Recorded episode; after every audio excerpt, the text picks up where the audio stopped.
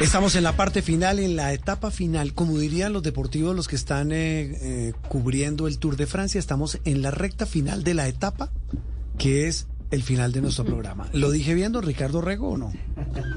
¿Cómo le va? O Juan Roberto. En término deportivo, ¿bien o mal? Eh, sí, no, estamos en- ya en el embalaje final para llegar a la línea de meta. Estamos en la cuesta final. Exactamente. Bueno, don Richie, feliz domingo. Hola, un saludo a todos. ¿Usted a qué hora va a la casa?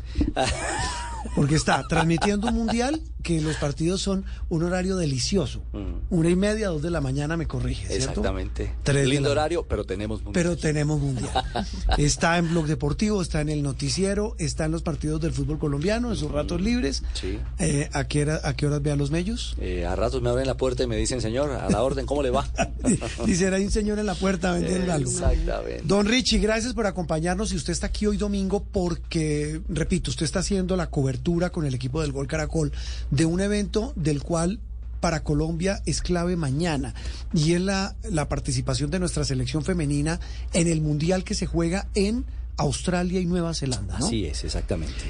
Eh, la pregunta del millón, eh, el nivel de este mundial, Richie. Es decir, la gente se pregunta, y hay que decirlo, estábamos hablando hace un rato con Andreina y María Camila sobre la competitividad de hombres y mujeres.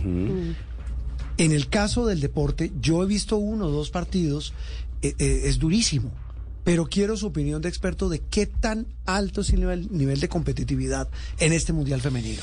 Mire, Juan Roberto y oyentes, hay una realidad. Las elecciones europeas marcan un punto muy, muy alto.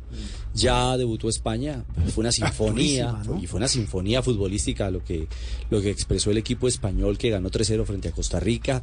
Ya debutó los Estados Unidos, una selección bicampeona del mundo que está buscando el tricampeonato, eh, que además cierra este ciclo con una generación dorada, eh, pues, lle- llena de estrellas.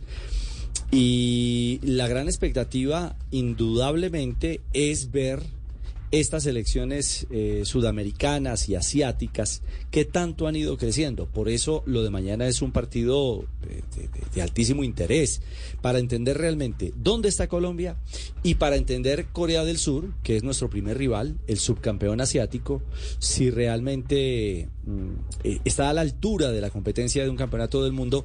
Que un detalle, eh, Juan, María Camila y Andreina, por primera vez, y ese no es un dato menor, tiene 32 selecciones compitiendo. Es decir, el rango se amplió. Y el nivel alto. Y el nivel. Claro, claro, claro. Y también hay algunos equipos que han ido ahí, aunque ojo, o sea, uno piensa que Filipinas, por ejemplo, pero en su debut no desencantó. Costa Rica eh, pudo llevarse 8 o 9 goles y su portera, porque también juega, los arqueros juegan, sacó absolutamente de todo frente Mm. Tapó a penal, España. sí. Tapó además una pena máxima. Entonces, bueno, ahí, a- ahí vamos entendiendo que Colombia tiene una gran expectativa y una gran ilusión de hacer un gran mundial. Cuando usted habla, Richie, de esa altura y del nivel que ha adquirido este campeonato, a uno le, le- quisiera aclarar qué fue lo que pasó puntualmente con la selección de Irlanda en ese partido preparatorio, porque ahí lo que se puso en duda de pronto fue el fair play. ¿Cómo está Colombia en esos términos? Y si nos da tanto a nivel deportivo como de inteligencia emocional y nivel de equipo y liderazgo de llegar, por ejemplo, a la final de este mundial. María Camila, lo primero, lo de las irlandesas, por fortuna la FIFA eh, hizo público el video de ese incidente. De la jugada. Comilla. Mejor aún, de esa jugada en el partido preparatorio. Fue una acción de juego, como decimos los deportivos, o como se habla en el reglamento. ¿No fue cochinada, como decimos en el barrio? No, no fue una agresión, no fue un acto violento. Eh, el fútbol es un deporte de contacto. Si usted no quiere que haya contacto, pues dedíquese a, a tomar té con las Barbies, A ahora la- que está tan de golf. Sí. Exacto, y eso. Y si ni acaso, siquiera, porque un pelotazo, siquiera. le quiero decir. Eh, pero, pero dedíquese a otra cosa, sí, al crochet, no, no tengo ni idea. Entonces, el primer impacto ante las reacciones de las irlandesas, y que además hizo eco en el Reino Unido, es caramba, eh, este equipo es una salvajada. No, por el contrario, realmente fue cuando usted ya ve la imagen y ya lo dijo el mundo entero, dijo, oiga, pero a estas qué les pasó? O sea, las irlandesas perdieron el norte, ¿cómo se retiran de un partido donde no había pasado absolutamente nada extraño? Punto uno. Y en lo otro, yo creo que Colombia ha ganado en algo y es que tiene una selección madura y con rodaje internacional. Hoy por hoy muchas de las jugadoras nuestras están basadas en España. Han tenido competencia en Italia. Por ejemplo, Cata Pérez, la portera titular de Colombia, tapó muchos años en el Napoli. Hoy juega en el Abahí de Brasil. Eh, tenemos una huella como lo de, a ver, el gran símbolo de juventud y futuro es Linda Caicedo. Claro. Indiscutiblemente, su marca registrada del Real Madrid le da una jerarquía y un peso. Tenemos jugadoras en esta selección que ya juegan su tercer campeonato del mundo en un año. Ana María Guzmán claro. y Linda, el sub-17, el sub-20 y ahora el mayores. Entonces ahí hay una, hay una dosis interesante. De llegar a la final, eh, si le hablo con el corazón, es lo que deseo como colombiano. Ver a nuestra selección femenina en una final de un mundial, como lo hizo eh, la categoría menor en, en Copa del Mundo este año. Pero es difícil, muy, muy difícil frente al nivel de competencia de selecciones como Inglaterra, como Estados Unidos, como España, que realmente tienen un punto muy alto eh, frente a nosotros. Ricardo, ¿y hay algunas particularidades en el fútbol femenino? ¿Hay, hay algo que sea distinto respecto a una Copa del Mundo masculino en el juego? Eh, digamos, son las, mi- ¿es exactamente igual? Esa es una muy buena pregunta, Andreina, porque indiscutiblemente cualquiera diría, no, es que cambia el tema, cambian los, ya no son 45, sino 40 minutos, o el reglamento tiene modificaciones sustanciales. Ninguna. Es decir, la estructura del Mundial Femenino es igual a la del campeonato masculino. En un momento determinado, el reglamento es el mismo, eh, el, el tema de estructura del campeonato, la mecánica de desarrollo del campeonato es exactamente igual. Por supuesto, hay diferencias que las marca el género, básicamente, y esa sí es una realidad con la que, pues, es, es la diosa. No, pues la- eso sí es. los arqueros se, se lo- cuidan una parte del cuerpo y me imagino que las arqueras se cuidan otra. Claro, y es Y los diosa- de la barrera en los tiros libres. y es la diosa natura, o sea, es lo que nos da la naturaleza. Mire, hay un detalle muy interesante y creo que hay cosas que hay que dejar a un lado y dejar ese tabú. Eh, sí hay un, de- hay un hecho determinante y habla de la capacidad de rendimiento y es cuando está el periodo menstrual de las jugadoras. Ajá. Ese es un detalle fundamental que trabajan preparadores físicos y psicólogos dentro de las elecciones. Y lo estaba contando hace poco uno de los médicos de, de la selección Colombia, el doctor Cerrato. Ah, Decía, mire, este es un tema eh, que realmente también científicamente se ha empezado a estudiar ya hace mucho tiempo y sobre el que se trabaja para que si a una jugadora, pues es que es un acto natural para, para las mujeres, natural. si está menstruando, eh, requiere de un manejo particular y poder mantenerla como una deportista de alto, De alto rendimiento. Ricardo, eh, ¿por qué no hablamos de, de, usted habló de Linda Caicedo, habló de la, de la arquera colombiana. Eh, el equipo colombiano hoy por hoy, eh, así como hablamos de los eh, de las selecciones de mayores o de lo que sea de, de- de hombres, tienen un valor. ¿Este equipo cuánto vale? Si uno lo mide en términos de plata. Eh, Lo que pasa es que aquí hay un tema, Juan Roberto. En el mundo del fútbol femenino, hoy por hoy no hay unas transferencias, no hay una tabla de transferencias como en los equipos como masculinos. masculinos. Ah, ¿no? No, no existe. Digamos, la FIFA no ha reglamentado plenamente esa estructura. Pero se paga por las jugadoras. Por Linda Caicedo debieron haber pagado un billetal el Real Madrid. Pero, pero digamos que son más acuerdos ya entre corporaciones o clubes en un momento determinado. Pero a diferencia de la rama masculina, donde se tasan los pases de los jugadores, donde hay unas cláusulas, digamos, eh, no sé, la cláusula de rescisión de eh, Mbappé, mil millones de euros, por poner una cifra. Eh, quien lo quiera tener tiene que pagarle al club esos mil millones y luego negociar con el jugador. Para poner una escena, Sí. digamos, del fútbol masculino. Eso no pasa en el fútbol femenino. El partido el lunes, mañana, Todavía. ¿es a qué horas? Todavía. Todavía, exactamente. Todavía. Aún no. Pero para allá va la estructura. No, seguramente Es, es la idea, es la idea. Eh, 9 de la noche, Juan Roberto. Del es lunes. el- del lunes. de ¿Esto mañana. será qué hora en Australia? Son las 12 del día del martes. ¿Cuántas horas de diferencia? 15 horas. Hagamos este ejercicio chiquito como si fuera eh, 15 horas. eh, con papelito en mano. 9 de, la ma- eh, 9 de la noche en Colombia, 12 horas adelante, Nueve. 9 de la, de la mañana, mañana. del día siguiente en, en ese lugar del mundo que se llama Sydney. Y súmele 3 horas más, 12 del día. El clima Frío, frío. muy frío. Y la altura para nuestras jugadoras. Estamos a nivel del mar porque Sydney está a nivel del mar. Pero la temperatura está baja. No estamos buscando disculpas, ¿no? Lo que quiere decir.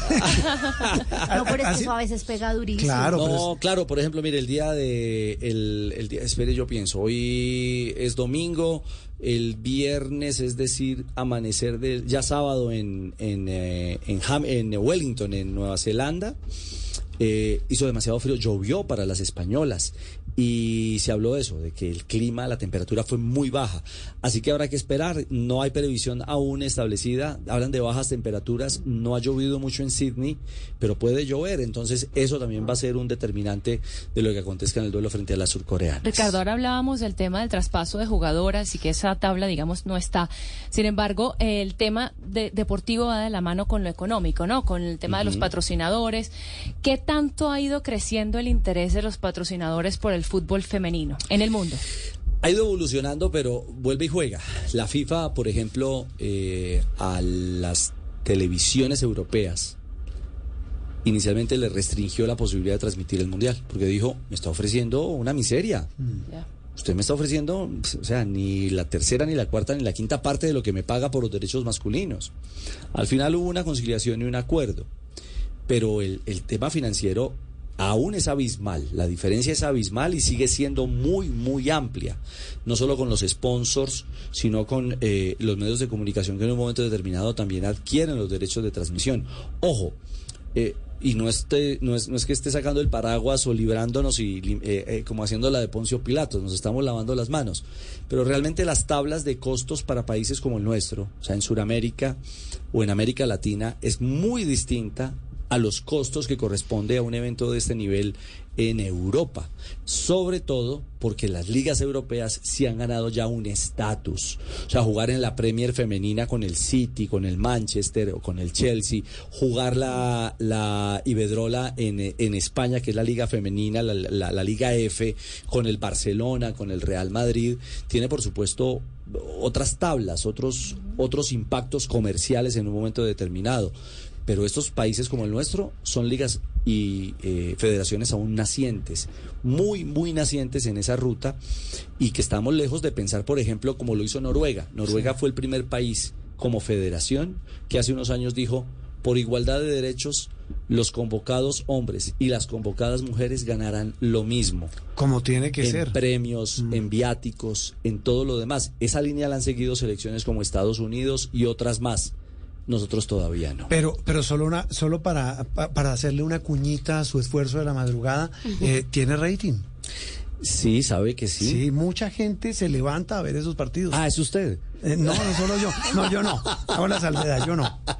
Ay, yo no porque ay, estoy cuidando la casa. No, no, puedo, no puedo, no puedo, me toca dormir. No, no, pero ya hablándole en sí, serio. Tiene, es, tienen, la gente lo ve. Eh, la gente lo ve y creo que ese discurso, eh, un poco hacia donde me estaba apuntando Andreina con sus preguntas, yo creo que eh, la conversación, el tema de conversación del fútbol femenino cada vez toma más fuerza. Sí. Recién en Colombia tuvimos una final con 35 mil aficionados en el Campín de Bogotá viendo a Santa Fe frente al América, a las Leonas contra las Escarlatas. Uh -huh. 35 mil aficionados en el Campín. Uh -huh. Eso es un punto sí. de inflexión muy interesante.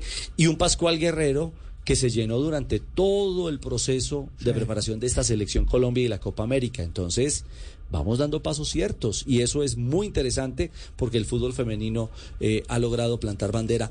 Como siempre en este país, las mujeres son berracas, las mujeres son templadas, las mujeres mm. lo pueden todo y también lo están haciendo en el fútbol. Pues Richie, mañana la transmisión del Gol Caracol arranca a las 8 de la noche. 8 de la noche. Y estaremos también en Blue Radio desde las 8.30. Desde las 8.30 con la transmisión del partido Colombia contra Corea del Corea Sur. del Sur. Sí, la del norte no, esa no va por Ese ahí, no, le afecta no, no. el sueño, entonces lo puede ver perfectamente.